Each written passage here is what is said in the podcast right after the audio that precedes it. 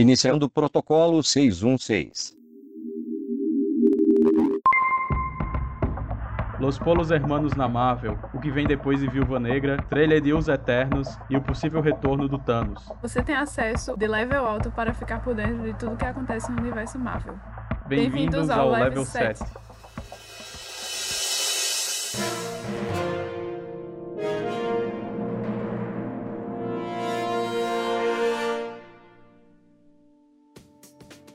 E aí, pessoal, eu sou o Matheus Alves e a partir de hoje você vai ficar por dentro da Marvel aqui no podcast Level 7.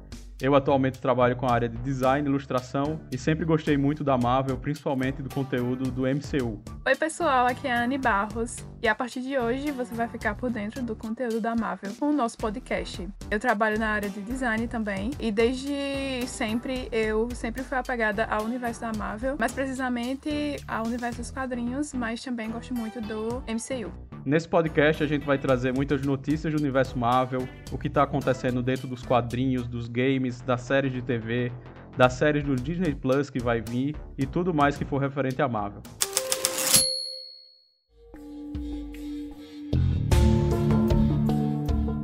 Para começar, a primeira notícia é que o ator Giancarlo Esposito, conhecido pelo papel do Gus Fring em Breaking Bad, A Química do Mal, e também como Moff Gideon em O Mandaloriano, disse em uma entrevista recente quando estava divulgando o game Far Cry 6 que a Marvel é provavelmente seu próximo passo na carreira. Esposito disse que realmente deseja trabalhar com eles, que acha incrível o que a Marvel faz e que gostaria de fazer algo duradouro com o estúdio. E aí, Carol, o que, é que você acha sobre o Giancarlo Esposito? Já conheceu ele em alguma série, filme? Eu assisti o Mandaloriano ano passado e eu gostei muito do papel que ele fez na série. Então, caso ele realmente apareça em algum filme do MCU, então vai ser bem bacana, já que a gente já conhece ele do universo de Star Wars. Eu acho que o papel dele em Mandaloriano, ele aparece mais do final da temporada pra cá, né? Uhum. E é um papel bem forte. Eu acho que ele é conhecido por fazer vilões fortes. Eu ainda não cheguei a assistir Breaking Bad, mas eu já vi algumas imagens, algumas cenas que o vilão dele era forte também, importante na série.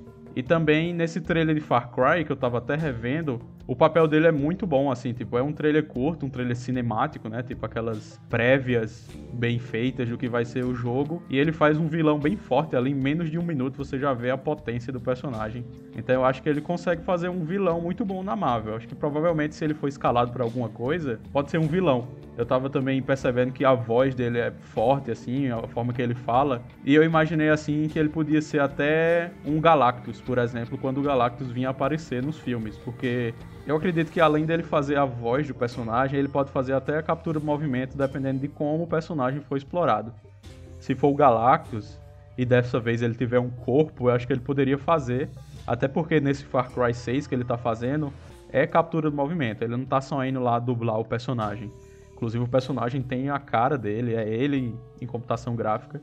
Então eu acho que ele fazendo um vilão de captura do movimento, como o Thanos, acho que agrega muito o personagem. A Marvel tem isso, de os vilões que eles estão trazendo nos filmes, não é só uma voz. O ator não vai lá numa cabine e faz a dublagem. Ele faz toda a performance corporal.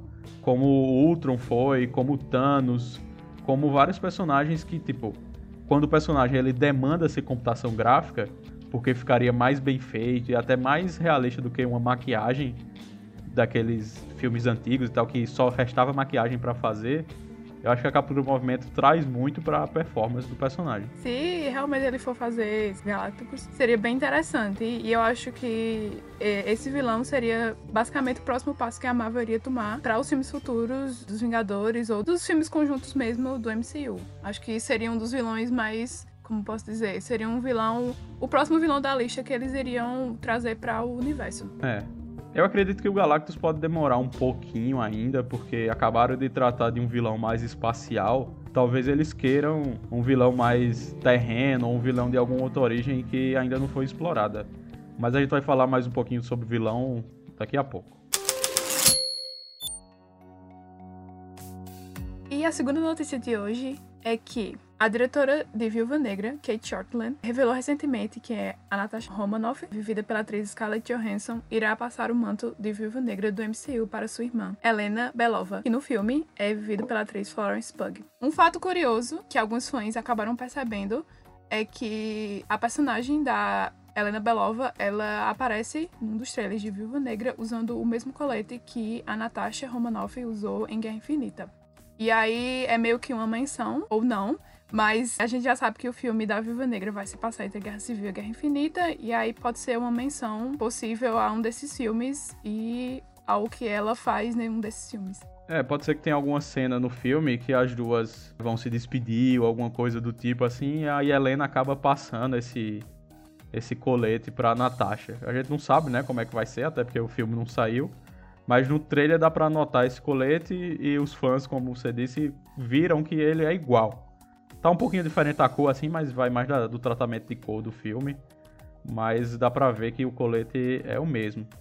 É engraçado que tem algumas teorias até mais distantes, assim, baseado nos quadrinhos, que a Natasha poderia ser a Helena com o rosto trocado, porque isso já aconteceu nos quadrinhos, né, Carol? É isso mesmo. Eu ainda não li exatamente esse momento que aconteceu nos quadrinhos, mas eu já vi que algo semelhante aconteceu. Mas, tipo, é algo de praxe, eu acho, das viúvas negras, do treinamento de ciências que eles têm. Então, eu acho que é algo que realmente pode acontecer que não fica tão distante da realidade delas duas. De trocar o rosto, trocar a personalidade, assumir outra identidade, etc. É, porque também no trailer o pessoal também tava notando que dá para ver uma marca assim em volta do rosto dela. Tem uma cena que a Helena aparece numa maca com a roupa branca assim, mas talvez essa roupa branca, pelo que dá para ver nos trailers, é quando as viúvas negras estão num treinamento ainda, porque aparece a Natasha aparentemente mais nova e ela usa uma roupa toda branca. Né? É, eu acho que realmente é, um, é, algo que pode acontecer, que não fica tão distante da realidade. E como já foi algo que aconteceu nos quadrinhos, então eu acho que poderia ser algo que eles trariam dos quadrinhos para o filme e que não ficaria tão algo tão mentiroso. É, e até no filme do Capitão América 2, tem uma cena que eu tava lembrando aqui que a viúva ela tá disfarçada, né? De uma das pessoas da Shield, lá do alto escalão da Shield, uhum. e ela tira assim um rosto até holográfico. Então podia ser, sei lá, até um easter egg do que vem acontecer no futuro. Ninguém sabe, né? Que a Marvel às vezes pensa um detalhe lá atrás, ou faz o que um detalhe lá atrás tenha relação com os filmes mais da frente. Eu tinha esquecido literalmente dessa cena. Aí, já, já é alguma coisa que já aconteceu no passado e que pode voltar a acontecer agora nesse filme mais novo.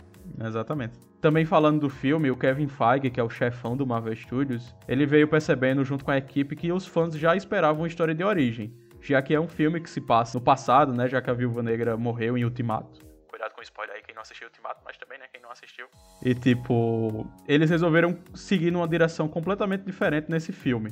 A gente pode esperar uma coisa diferente de uma história de origem clássica e ver alguns elementos. Dá pra ver no trailer que o General Ross também vai aparecer mais jovem. Então, eu acho que esse filme vai se passar em algumas épocas, talvez começar no flashback e trazer a gente mais para esse tempo entre Guerra Civil e Guerra Infinita. Até agora, o filme tá previsto para estrear em outubro desse ano, mas por causa da pandemia ninguém tem certeza, né? O filme era para ter estreado dia 8 de maio, no Dia Internacional da Mulher, inclusive. E, tipo, por causa da pandemia, vários filmes da Marvel vêm sendo adiados, as séries também, que a gente vai falar mais um pouco. E é isso. Tipo, Viúva Negra, se tudo der certo, em outubro desse ano. Mas eu acho que vai ficar pro ano que vem. É, eu também tô achando, pelo nível que tá as coisas até agora, eu acho que a Disney não vai querer estrear esse filme esse ano, caso muitas pessoas não vão ter coragem de ir pro cinema, etc. Eu mesmo sou uma delas que não, talvez eu não tenha coragem de ir, até ter alguma vacina correta é. para essa pandemia. Então, por enquanto, a gente o que resta é só esperar mesmo. É, eu acho que a Disney não realmente não ia arriscar estrear um filme em alguns países, assim.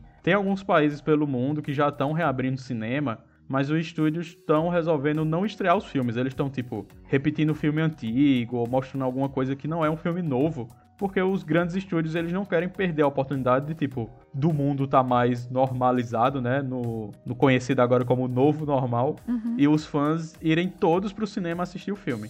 Eu acho que eles também nem arriscam botar no Disney Plus, porque no Disney Plus bota num dia, no outro dia já tá no torrent nesses sites aí de... Não ia dar certo. Que a galera encontra. A próxima notícia é que um possível trailer dos Eternos pode estar a caminho. Tem uma conta no Twitter que é considerada confiável por alguns sites americanos que falam sobre a Marvel, que divulgou que pode ser que um trailer esteja chegando. Essa mesma conta do Twitter divulgou no começo do ano que um trailer de Viúva Negra podia sair no dia 3 de março. E alguns dias depois, no dia 9, o trailer foi liberado. Então acho que a fonte é um pouco realmente confiável. E também, assim, para começar, o trailer de Os Eternos já devia ter saído faz muito tempo, né? Tipo, O filme ele estava previsto também antes da pandemia para agora, para novembro desse ano. Inclusive, quase todo ano tem um filme da Marvel perto do meu aniversário. eu cheguei a assistir Doutor Estranho no meu aniversário, foi muito massa. Foi um presente que eu me dei a assistir. Enfim. E o, o filme já devia estar tá perto, né? Tipo, provavelmente já tem algum trailer montado. E como você exatamente mencionou, é, provavelmente a gente já tem um teaser, pelo menos, já pronto, é, só esperando sair. E assim, eu, eu acho que eles estão esperando realmente ver se acontece alguma coisa ou ver se eles conseguem pelo menos estrear a Viúva Negra, eu acho, para eles conseguirem lançar esse trailer. Ou eles estão esperando algum evento acontecer, algum evento maior, para eles conseguirem lançar esse trailer e ter mais visualização e agregação de, de audiência nesse trailer. Mas é um filme que já vem sendo bem cotado desde o ano passado é, e tá todo mundo na expectativa de sair qualquer coisa seja um teaser trailer ou seja alguma imagem oficial dos personagens, tá todo mundo animado e tá todo mundo esperando para ver se isso acontece. É, justamente já tinha saído, inclusive, na CCXP do ano passado, um teaser incompleto, né, faltando alguns efeitos especiais pra galera que foi lá pro evento. Então, assim, material pronto muito provavelmente já tem. Para quem não conhece, os Eternos é uma equipe espacial da Marvel que mostra os primórdios do universo Marvel. Os Eternos seriam responsáveis por criar os seres humanos também, algumas raças do universo Marvel, incluindo os Celestiais, que já foram mencionados nos filmes. Os Celestiais aparecem em Guardiões da Galáxia 1, porque a galera vai lá em lugar nenhum, que é dentro de uma cabeça de um celestial, é dentro de um crânio onde fica é, a coleção lá do Tivan, do colecionador né, da Marvel. E, tipo, já é uma referência ao que pode vir, é o celestial, porque também eles são seres gigantes, né? Vale lembrar isso. Em Guardiões da Galáxia 2, o Ego, o pai do Peter Quill, ele se diz um celestial. Ele diz lá, explica no filme que no começo do universo ele não era nada, ele era só uma mente assim flutuando no espaço e ele foi ganhando consciência e, e, ele virou aquele planeta vivo, né? Que quem assistiu o filme sabe o que eu tô falando. E além desses detalhes, é outra coisa que tá deixando a galera bem animada é exatamente o elenco do filme. É um elenco de peso. Além da Angelina Jolie, acho que é uma das atrizes principais que tá todo mundo animado para ver no universo da Marvel. É, a gente também tem o Richard Madden e o Kit Harington. Ambos participaram de Game of Thrones. Esse é só alguns dos nomes de peso que tem nesse elenco. Então tá todo mundo realmente esperando e tá todo mundo empolgado, tenho certeza, para ver qualquer coisa desse filme. Então, estamos né, só esperando a Marvel liberar qualquer coisa pra gente se animar mais ainda para o lançamento dos Eternos. É, e como o Annie disse, esse elenco de peso acho que faz também com que os fãs do, de cada ator façam com que o teaser saia mais rápido, né? Acho que a galera vai começar a fazer ó, talvez alguma pressão na internet, pode até acontecer, para esse material sair. Com um elenco tão grande, tipo, quase todos os membros dos Eternos são atores conhecidos que acho que, tipo, como esse filme já devia ter estreado, pelo menos o teaser a Disney deve estar liberando em breve. Vamos aguardar e ver o que acontece. I am próxima notícia da nossa lista é basicamente um rumor, mas é um rumor que deixou os fãs bem curiosos mesmo para ver se vai acontecer ou não. E a notícia dessa vez é que talvez o Thanos possa voltar para o universo da Marvel. E aí é spoiler, desculpem, mas mesmo o personagem morrendo em Vingadores Ultimato e tendo finalmente seu destino cumprido, alguns rumores estão indicando que talvez ele possa retornar em alguns filmes futuros da saga. Até agora não é nada confirmado, mas enfim, é algo a se pensar para os próximos filmes. É, justamente é uma coisa que a Marvel, de acordo com o rumor, ela quer ter na manga, né? Ela quer ter essa possibilidade de trazer o vilão em algum filme. Não tem data certa, nem que filme aconteceria, mas é uma coisa que a Disney quer ter, já que foi um vilão que fez tanto sucesso, eu acho que daqui a um tempo ele pode aparecer. E como é que ele poderia voltar? Ele pode voltar pelo multiverso, que vai ser explorado em Doutor Estranho 2, e ele também pode voltar por Viagem no Tempo, né? Que justamente é o que trata Vingadores 4. Então acho que aí a Marvel consegue encontrar alguma forma. E a outra possibilidade é que ele volte é, em algum período passado dos filmes da Marvel. Mas quem sabe, né? A gente não tem ainda muita certeza nem se ele vai voltar ou não. Mas é o que pelo menos faz sentido na minha cabeça ele participar de algum filme que se passe antes de Vingadores. E que, sei lá, trate de alguma coisa que a gente ainda não viu do personagem é, que a gente não viu nos outros filmes. E aí que eles voltem a explorar isso em outros filmes da Marvel. É, inclusive eu acho que, tipo, uma coisa que pode ser explorada até nos filmes futuros da Marvel, que se passe depois de 2023, né, que é onde a gente tá no universo Marvel, por causa de Vingadores, a gente os filmes agora estão se passando em 2023. Então, tipo, pode ser que o Thanos seja mencionado em alguns filmes, porque o que ele fez no universo Marvel foi um estrago bem grande, até os Vingadores virem lá e resolver a situação. Então, acho que ele pode ser tratado meio que como um Tony Stark, só que do lado do vilão, né? Que Tony Stark ainda é mencionado nos filmes hoje, no filme que veio do Homem-Aranha em seguida. Então acho que esse legado do Thanos também pode ser tratado. Ou, como Anne disse, ele pode aparecer em outros filmes no passado. Quando saiu Guerra Infinita, depois de um tempo, saiu uma arte conceitual onde mostra o Thanos jovem. Pelo artista da Marvel Ryan Lang, ele apareceu mais novo junto com a família. Isso seria uma cena que foi cortada, não foi nem chegou a ser filmada em Guerra Infinita, mas pode aparecer em Os Eternos, já que Os Eternos, como a gente falou agora há pouco, ele é um filme da Marvel que vai se passar em várias eras, vai se passar numa parte medieval, numa parte nos dias atuais, porque os Eternos estão aí escondidos no universo Marvel desde os primórdios. Então, também como Thanos é da raça dos Deviantes, que vão ser explorados muito possivelmente os Eternos, ele pode aparecer jovem ali, uma ceninha dele nos Eternos ou alguma coisa do tipo. Eu acho que não seria. Seria uma surpresa boa, mas não uma surpresa muito grande. Falando no Thanos, esse grande vilão que a Marvel veio tratando em mais de 20 filmes, desde 2008 pra cá, aos poucos, é, a Marvel estaria procurando outro grande vilão. É uma notícia complementar em relação ao Thanos poder voltar, porque recentemente a Marvel perguntou no Twitter, dizendo que agora que o Thanos está morto, que vilão os fãs gostariam de ver. E o pessoal veio comentando alguns vilões que eles gostariam de ver nas telonas. Grandes vilões da Marvel que até agora não foram apresentados, ou que os fãs gostam muito, talvez que já apareceram também, alguma menção, alguma coisa do tipo. E aí, como o Matheus já falou, os fãs eles acabaram comentando vários vilões que eles queriam ver nos próximos filmes da Marvel. E um dos mais comentados foi o Kang, o Conquistador. E aí tem uma parte interessante de trazer o Kang pro universo é que o Rapaz de Ferro, que faz parte da equipe dos Jovens Vingadores, é, o Kang é uma versão do futuro do Rapaz de Ferro. Então, trazendo esse vilão pro universo, eles também abrem outra porta para trazer futuramente, quem sabe, é, os Jovens Vingadores para o universo amável do cinema ou até das séries mesmo. É, o, o Kang foi mencionado pelos fãs e também outro rumor indica que ele estaria cotado para ser vivido pelo ator Richard Grant, que é de Star Wars Episódio 9, ele fez um vilão, na série do Loki. Então talvez a Marvel venha a introduzir alguns vilões, algumas coisas importantes, muito provavelmente nas séries do Disney Plus, porque agora o universo é interligado também com as séries, já que é tudo ali da Disney.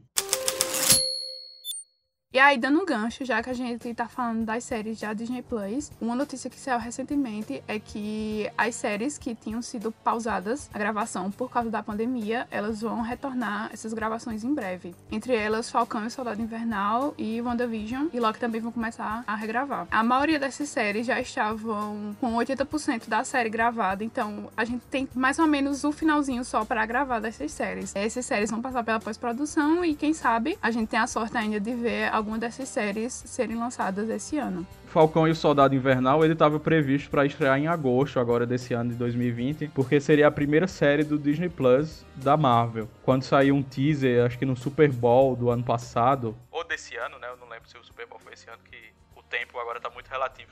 Nesses teasers saíram algumas cenas, alguns segundos de Falcão e o Soldado Invernal, de WandaVision e uma cena de tipo dois segundos de Loki sem nenhuma data, pode ser que alguma série saia esse ano. Notícias recentes também disseram que WandaVision pode sair esse ano ainda em dezembro, ela estava prevista para dezembro. A série que está cotada aí também, segundo rumores, para ter nove episódios e não seis, como era de se esperar, pode sair esse ano. Pode ser que Falcão então saia em agosto, se tudo der certo. Eu não sei como é que é, se demanda muito efeito visual. E WandaVision, que demanda mais um pouco, pode sair agora em dezembro, ou sei lá, na virada do ano, alguma coisa do tipo. Eu acho que pode ser que dê certo algum dessas séries saírem esse ano, mas gente, como você mesmo mencionou, a gente não tem muita ideia quanto tempo de pós-produção essas séries vão precisar. Então o tempo que a gente que eles têm para fazer na pós-produção é bem relativo. Mas eu acho que pode dar certo alguma dessas séries sair esse ano, já que a Disney, ao contrário da Netflix, eles lançam um episódio por semana. Então, eles teriam mais tempo para editar por exemplo, eles editariam o primeiro episódio, lançariam, enquanto isso eles ganhariam tempo para editar os outros episódios, enquanto o primeiro já tinha sido lançado. Acho que talvez é uma alternativa boa se eles estiverem muito preocupados com essa questão de não atrasar todo o esquema de lançamento de séries na Disney Plus. Inclusive também os filmes, eles vão ter uma relação com as séries, porque agora tudo é da Disney, né? O Disney Plus, o Marvel Studios. Então, por exemplo, o Loki que a gente vai ver na série do Loki, que essa vai demorar mais um pouco para sair,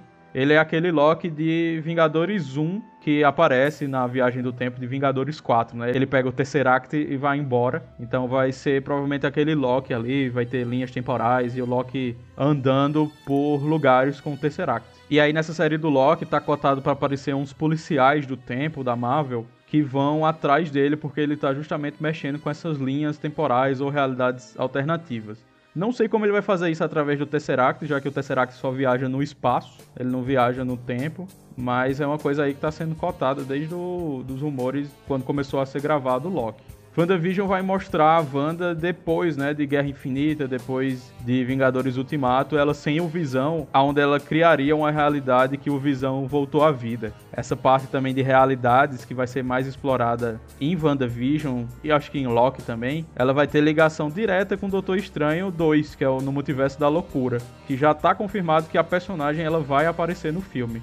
Então pode ser até que o Doutor Estranho venha aparecer nos últimos episódios, no, numa cena pós-crédito aí do, da série dela, porque as séries estão conectadas agora 100% com os filmes. Antes, quando não tinha o Disney Plus, algumas séries da Marvel era da ABC, da Netflix, dessas outras redes que não são da Disney, embora a ABC seja da Disney, mas não tinha tanta ligação com os filmes.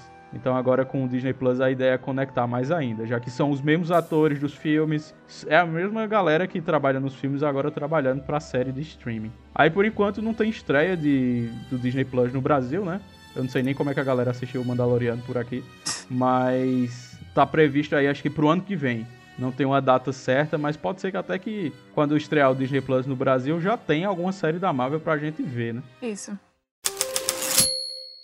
Continuando sobre as séries do Disney Plus, a série da Miss Marvel também é uma série que já está confirmada aí em pré-produção para acontecer no serviço de streaming na Netflix da Disney, né? Um físico teórico chamado Clifford Johnson, ele está trabalhando como consultor em Miss Marvel. Ele trabalhou já no MCU, em Thor Ragnarok, em Guerra Infinita e em Vingadores Ultimato ele trabalhou justamente com elementos de viagem no tempo, que é o que está sendo cotado aí para ter na série da Miss Marvel.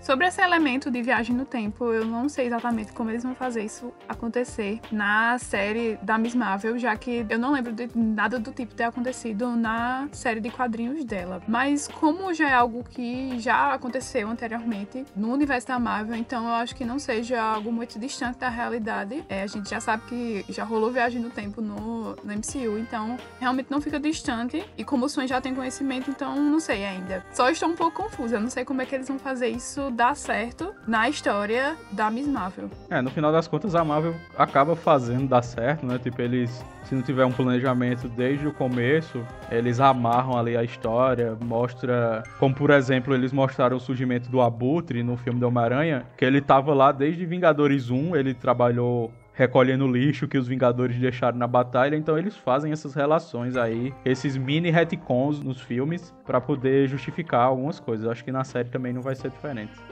E aí, outra notícia bacana que saiu recentemente, que tem ligação com a série da Miss Marvel, é que saiu o título de produção da série. E aí, esses títulos de produção, eles têm duas causas para serem usadas, ou quando a série ou o filme, etc., não tem um título é, oficial, ou então quando eles estão querendo despistar os fãs, para os fãs não saberem mais sobre determinada obra. Geralmente é o que acontece com esses filmes mais populares, filmes e séries mais populares. E aí, o título de produção de Miss Marvel é Jessie, e aí faz menção direta à cidade natal da personagem nos quadrinhos. Então a gente já sabe que a série vai se passar em Nova Jessie. A Marvel já usou sempre esses títulos de produção justamente para despistar os, os fãs, como Anne disse. Inclusive, Guerra Civil foi chamado de Sputnik, então o fã vai lá, sei lá, num set ao ar livre que eles estão gravando, vê que está sendo gravado um filme chamado Sputnik e não faz relação que seja um filme da Marvel, né?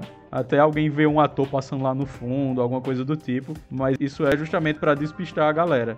embora os títulos tenham relação com os personagens no fundo. É tipo, é um easter egg no nome de produção do filme. E aí, para encerrar o primeiro episódio do Level 7, a gente trouxe uma notícia bem fofinha para vocês. Foi uma notícia que viralizou lá fora de um garotinho de 6 anos que pulou na frente da irmã dele para salvar ela de um ataque de cachorro. E aí ele se machucou bastante por causa desse ataque e aí foi uma notícia que viralizou bastante lá fora e o garotinho e a família dele acabou recebendo vários vídeos de Vingadores parabenizando ele pelo ato de heroísmo que ele teve para defender a irmãzinha dele desse ataque de cachorro. É, o Chris Evans que faz o Capitão América mandou um vídeo reconhecendo o heroísmo dele, dizendo que ele era um verdadeiro herói, é, dizendo que ele era um herói até maior do que o Capitão América e prometeu enviar um escudo oficial do Capitão América para criança, acho que é autografado, se eu não me engano. Aí o Robert Downey Jr. também entrou em contato com a família e prometeu uma surpresa no aniversário desse garotinho. A gente ainda não sabe o que, é que vai acontecer, né? Mas espero que seja uma surpresa muito boa para ele. É, acho que ele merece essa surpresa. O Tom Holland também, que faz o Homem-Aranha, ele falou muito também sobre a coragem da criança e convidou a criança e a família para o set de Homem-Aranha 3, que ele tá gravando agora por causa da, da pandemia, que já tá meio que normalizando ou estão conseguindo segurar em alguns cantos. A gente sabe que na verdade não tá tão assim, né? Mas o Tom tá gravando Homem-Aranha 3 e Uncharted ao mesmo tempo, já que os dois filmes são pela Sony. Então é isso, pessoal. A gente vai ficando por aqui com o primeiro episódio do Level 7. O de hoje foi mais sobre notícias da Marvel, mas a gente vai falar sobre muito mais coisa. E você pode seguir a gente nas nossas redes sociais. Quais são elas, Anne? Diz aí para o pessoal saber. Então, para vocês ficarem mais atualizados nas próximas notícias que estão saindo recentemente da Marvel, sejam elas dos filmes ou das séries, etc., sigam, por favor, a gente nas redes sociais. E aí a gente tem Instagram, Twitter, Facebook, SoundCloud e também o Anchor. E aí vocês podem seguir a gente nessas redes sociais sobre o título Level 7. LVL 7 Nessas redes sociais a gente vai falar também sobre os próximos episódios, vai estar sempre alimentando a questão de notícias, mas também o foco é divulgar o podcast que está começando agora. Se você quiser já fazer algum comentário sobre o que achou desse primeiro episódio, mandar alguma sugestão de ideia, que já que a gente vai falar de muita coisa da Marvel, pode mandar um e-mail também para o level7podcast@gmail.com. Aí o level 7 ele é escrito por extenso, level7podcast@gmail.com. Esse foi o primeiro episódio onde você vai ficar por dentro da Marvel e a gente vai ficando por aqui. Até, Até a próxima, próxima gente. gente.